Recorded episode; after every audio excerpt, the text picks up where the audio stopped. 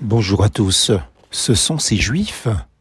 Ce sont ces Juifs qui ont fait mourir le Seigneur Jésus et les prophètes, qui nous ont persécutés, qui ne plaisent point à Dieu et qui sont ennemis de tous les hommes. 1 Thessaloniciens chapitre 2 verset 15.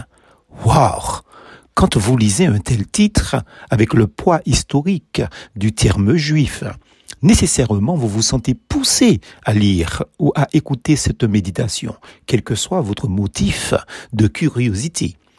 Quand il fait ces Juifs, selon l'apôtre Paul, ce sont ces Juifs qui ont fait mourir le Seigneur Jésus et les prophètes. Matthieu chapitre 23 verset 35. Qui ont persécuté les apôtres, les disciples et les églises des deux premiers siècles. Acte 11 verset 19 et chapitre 13 verset 50 qui ne plaisent point à Dieu.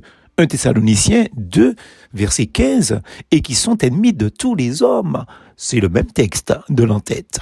Tout cela dans un seul et même verset. Pourtant, lisons ceci. Je cite, Existe-t-il sur la terre une seule nation qui soit comme ton peuple, comme Israël?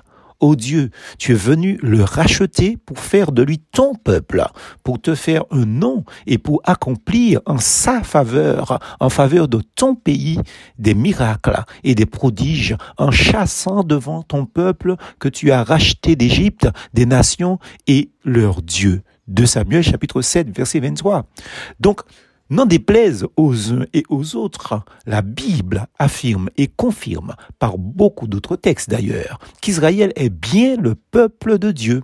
Alors pourquoi l'apôtre Paul porte autant d'accusations sur son peuple, car il est lui-même juif? Ce verset est souvent pris hors contexte. Bien d'autres semblables ont tous été mal interprétés d'ailleurs, car il ne s'agit pas du peuple juif dans son ensemble, mais d'une élite intellectuelle, religieuse. Il faut comprendre la Bible dans sa globalité historique, afin de placer les propos de l'apôtre dans son contexte historique. Les conséquences historiques d'ailleurs sont hélas désastreuses. Nous pensons à l'Holocauste par les nazis, entre autres, et les mouvements modernes d'extrême droite anti-juifs.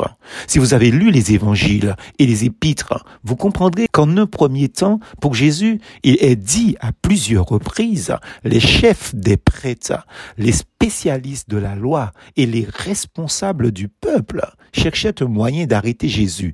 Marc chapitre 12, verset 12, Matthieu 22, verset 15 à 22, Luc chapitre 20, verset 20 à 26.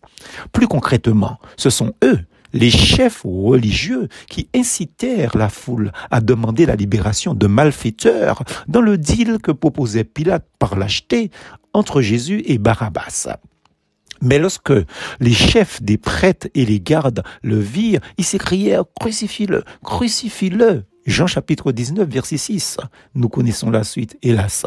Les chefs religieux firent la même chose pour les apôtres et l'apôtre Paul. Acte 23, verset 11 à 15. Avant cela, ils avaient déjà réussi à faire lapider un disciple du Seigneur Jésus du nom d'Étienne, devenu tristement le premier martyr chrétien. Acte chapitre 7, verset 55 à 60, et j'en passe.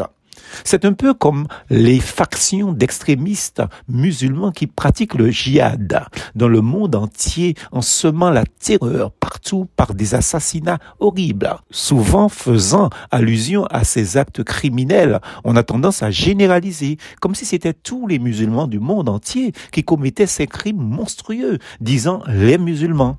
J'ai moi-même des amis musulmans qui sont des gens formidables. Non seulement ils n'ont aucun lien avec ces criminels extrémistes, mais ils condamnent les cruautés de ces extrémistes, comme moi aussi je condamne tout extrémisme religieux, qu'il soit chrétien ou autre. Ainsi, ne généralisons pas en fustigeant les juifs comme un peuple plus coupable qu'un autre à rayer de la surface de la terre, ni non plus le peuple arabe musulman comme étant de manière systématique des ennemis de l'humanité et de l'évangile.